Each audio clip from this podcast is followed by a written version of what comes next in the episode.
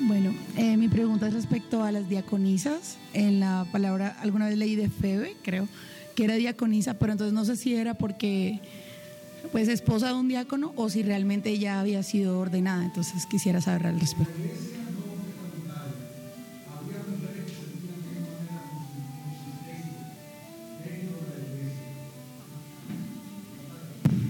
En la iglesia nuevo testamentaria había mujeres, como la que tú mencionas, Febe, que servían dentro de la iglesia de una manera constante y consciente.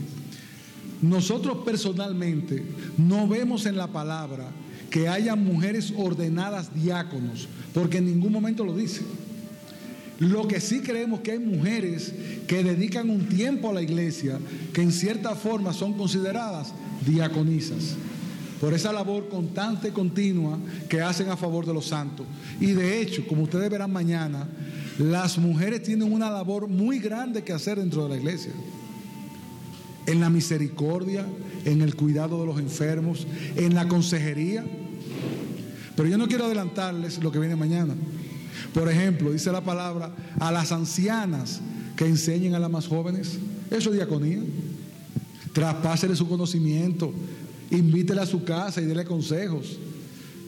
Entonces, en ese contexto, había mujeres que servían, como aquí las hay. Yo he visto mujeres aquí que están ahí fajadas con el asunto de la galletica y esto y que lo otro y la silla y, y no sé qué otra cosa más harán.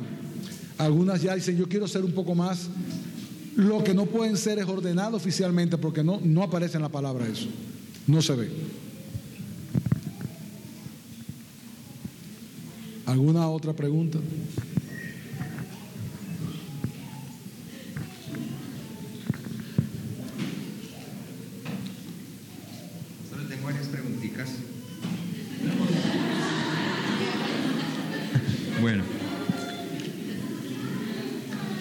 A veces uno siente mucho dolor porque uno quisiera que todos los hermanos estuvieran involucrados en el servicio de la iglesia. Y a veces se da también uno cuenta que son casi las mismas personas las que están sirviendo y que hay mucha falta de servicio en otros hermanos. Nosotros como iglesia o como diáconos, ¿cómo podemos influenciar en esas personas para que sirvan aparte de la oración y testimonio? O sea, les debemos decir directamente que deben servir o esa parte cómo se manejaría. Hay que ser intencional. ¿En qué sentido? Hermano, te estoy llamando para que esta tarde vengas a ayudarme a hacer tal cosa. Mi hermano, ven conmigo, acompáñame al hospital a visitar a una enferma.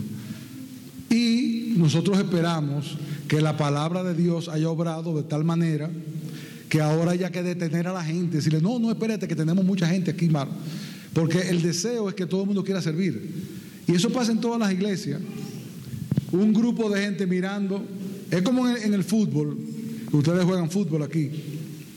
Hay tres mil o cuatro mil fanáticos que necesitan el ejercicio, que están haciendo lo que están abajo corriendo la, noche entera. Y que son capaces de decir, yo no hubiera dado ese gol así, yo hubiera entrado por tal parte. Tú ves, ese defensa no lo hizo bien. Y tú sentado ahí arriba, mirando. Baja ahora a dar a la pelota a ver cómo es la cosa. Una vez nos pasó, o me ha pasado en algún momento dado, que alguien viene con una idea genial. Dice, hermano, yo tengo en mi corazón que debemos ayudar aquí a tales personas, porque yo pasé por ahí ayer, y porque hay que tener en cuenta algo, y eso lo vamos a ver mañana, posiblemente. La ayuda es limitada y las necesidades ilimitadas. Hay que ser sabio para dirigir a donde que van. ¿Y por qué nosotros no fundamos un orfanato? ¿Y con qué vamos a fundar un orfanato? Sí, porque eso es una obra buena. Hay que, la iglesia tiene que ocuparse de, pero que no podemos, aquí no hay recursos ni el personal para eso. Tú sabes a veces lo que uno tiene que decir. Como tú lo tienes tan en el corazón, ve y empieza a armar lo que después te ayudamos. No, yo no pensaba que era yo. Yo pensaba que ustedes iban a ocupar de eso. Pues hermano, no podemos ahora. Sigue, hermano. Gracias, pastor. La otra pregunta es, eh, ¿cómo a través del diaconado podemos o debemos servir fuera de la iglesia? Porque a veces nos enfocamos solamente en las necesidades de la iglesia y pues vemos de pronto que, bueno, están más o menos suplidas, no hay tanta necesidad y vemos que de pronto afuera hay más necesidad, sea entre iglesias hermanas o entre otros o entre personas aún impías, ¿en qué medida como iglesia debemos suplir esas necesidades de afuera de nuestra iglesia local? Buenísima pregunta. ¿Qué dice la escritura con respecto al Evangelio? Cuando el Señor manda a predicar el Evangelio, ¿qué dice? Vayan primero a dónde? Después y después hasta el mundo entero. Si las necesidades internas de la iglesia están cubiertas en ese sentido, es una buena obra ocuparse de los que están afuera. Por ejemplo, en nuestro país hay huracanes. Normalmente cuando vienen destruyen muchas casas de hermanos cristianos y no cristianos. Y se hace un operativo inmediato. Y nosotros armamos ahí camiones con ropa, buscamos ayuda, pedimos a las industrias, porque eso es un buen testimonio. Cuando hubo el terremoto de Haití, nuestra iglesia inmediatamente mandó gente a Haití a ayudar y a llevar ropa, cobija, eso hay que hacerlo. De hecho, es bueno cuando a uno, aún como hermano de la iglesia, tiene un vecino con una necesidad y se le acerca y le dice, vecino, déjeme ayudarlo porque, ¿por qué me está ayudando? Porque yo como creyente creo que debo pasar a dar una mano y tú no sabes si eso hace que tú te ganes el corazón de esa persona. Muchas veces hemos hecho cosas como esa. Hay un hermano construyendo su casa y tú dices, déjame ir a ayudarlo para que él vea, a mí no, para que él vea un instrumento de Dios y a lo mejor eso conmueve su corazón. Entonces nosotros estamos llamados a colaborar con la sociedad. Hermanos, debemos abstraernos de eso. Lo que no podemos es dejar los que están adentro con necesidad y para darlo de afuera. Es como en la casa. Ustedes no sé si usan el refrán de gente que son oscuridad de su casa y luz de la calle. En la casa todo el mundo mal, en la calle se le dan a todo el mundo, invita a la gente a comer y la pobre mujer necesita un vestido y él no tiene. Por ahí andan con los amigos gastándose en un restaurante. No, entonces debemos ser, por eso es que el diácono tiene que ser prudente. Él dice, bueno, mira, aquí hay suficiente, vamos a reunirnos y aún si tiene que reunir hombres de la iglesia que no son diáconos para pedir consejo, debe hacerlo. Hermanos, ¿ustedes creen que podemos hacer esto? Mire, estamos en una necesidad. Porque pedir consejo no le quita nada a nadie. Y hay hombres en la iglesia que son muy sabios, que son a lo mejor comerciantes o buenos administradores que pueden dar un consejo. Pero sí debemos suplir la necesidad de los de afuera. Sobre todo a los hermanos en Cristo de otra iglesia, que son nuestros hermanos. Gracias.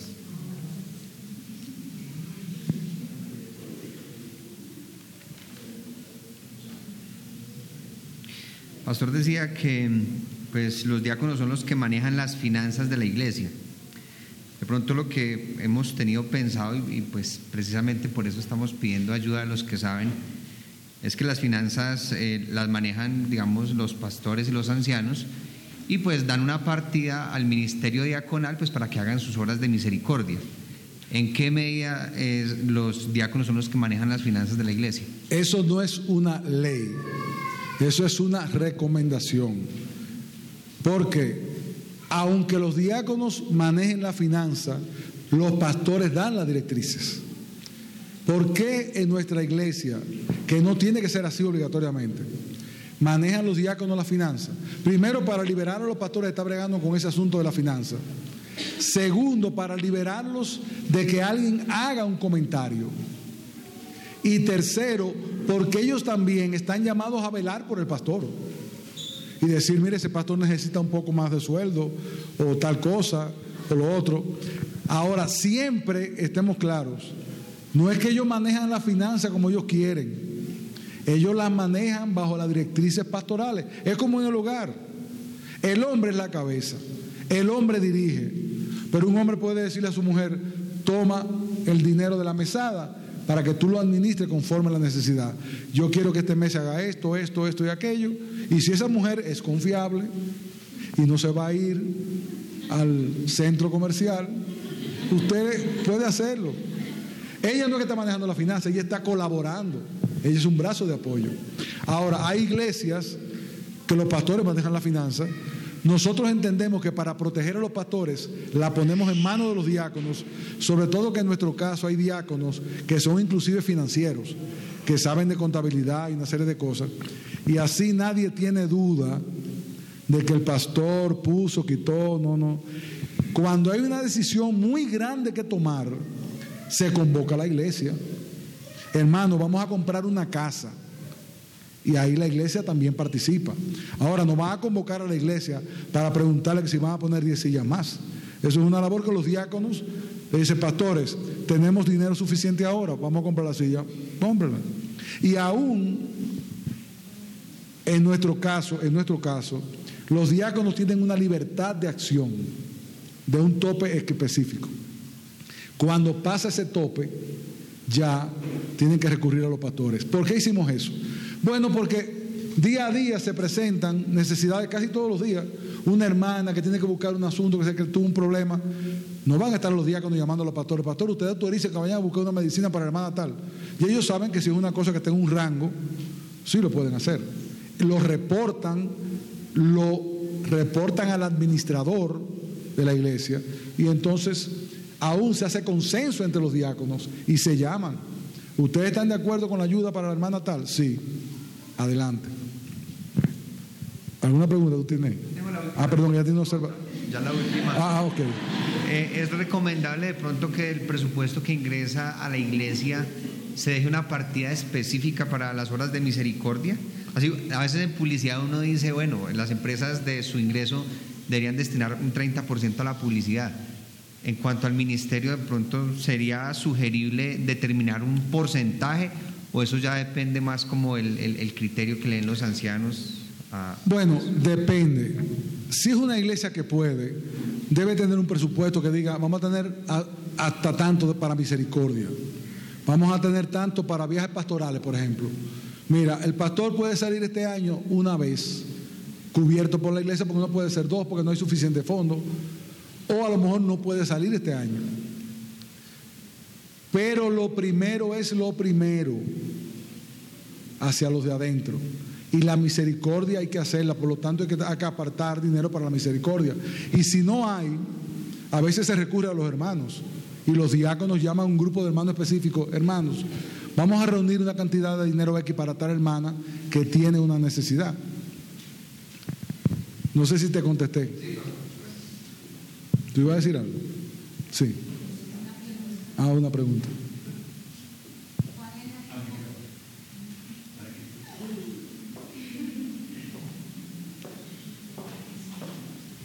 ¿Cuál es la responsabilidad de los diáconos para con los pastores? Esa pregunta yo te la voy a contestar mañana, porque es parte del tema que vamos a tratar. Mañana hablaremos, hablaremos de ese tema.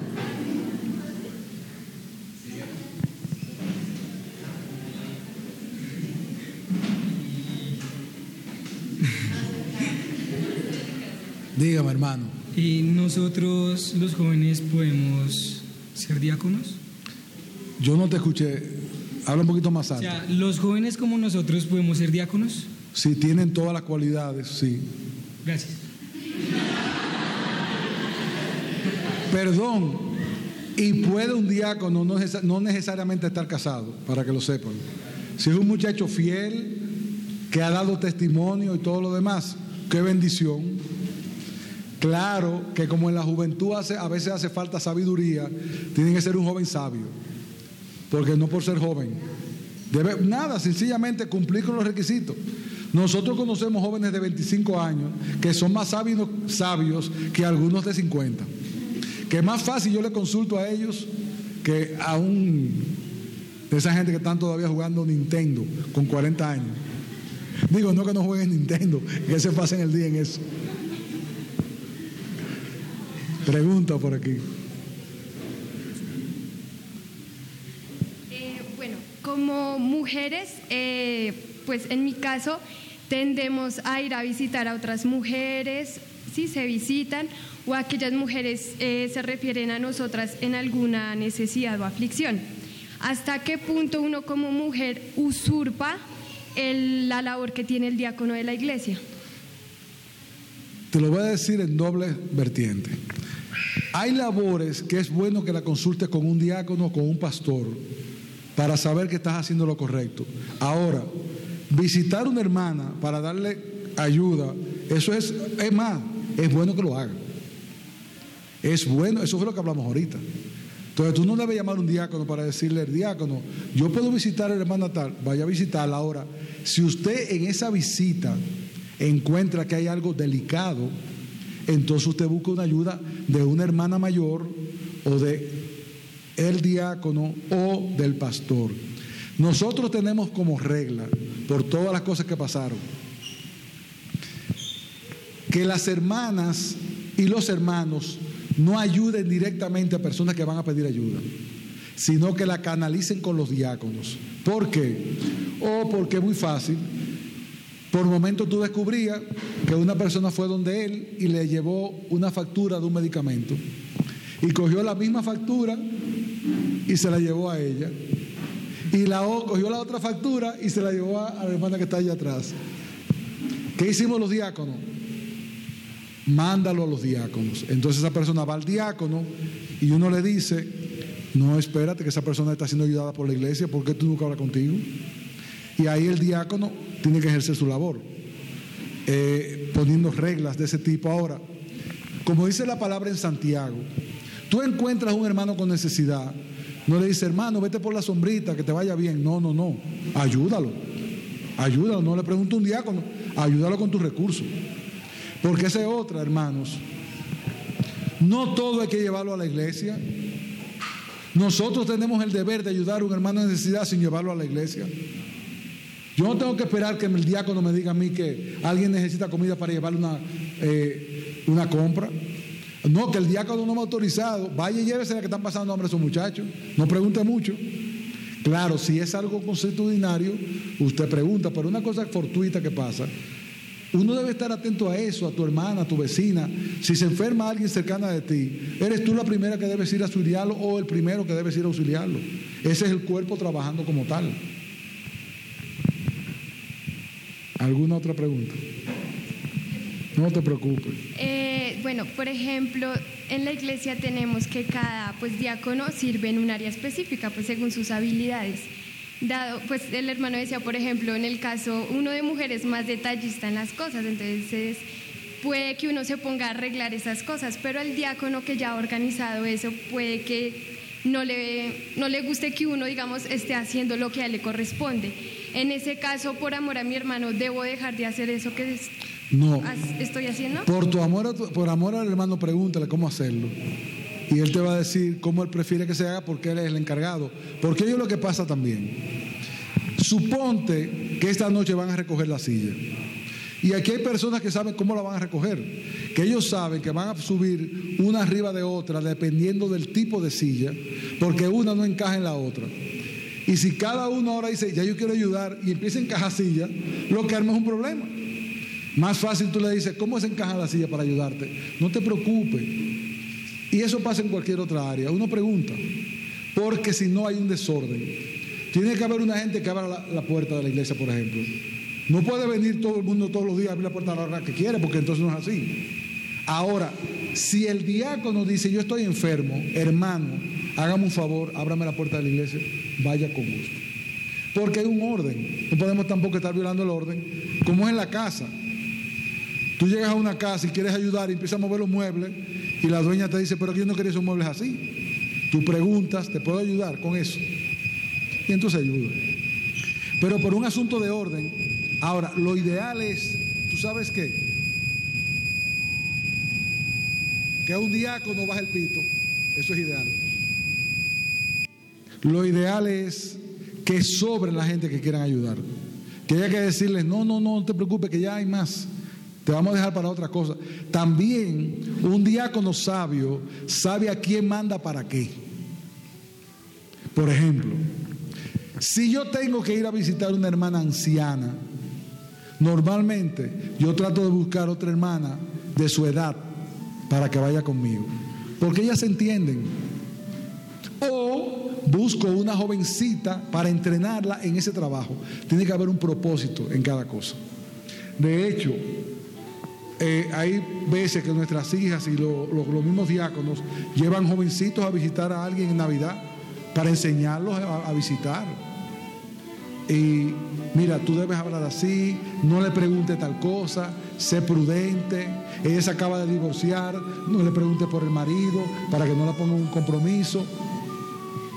Y cosas como esa. Porque ustedes se ríen. No, porque a veces uno es peca de indiscreto. Esperamos que este mensaje haya sido edificante para tu vida. Si deseas este y otros mensajes, visita nuestra página en internet iglesiaraa.org. Este es un recurso producido para la Iglesia Cristiana Bíblica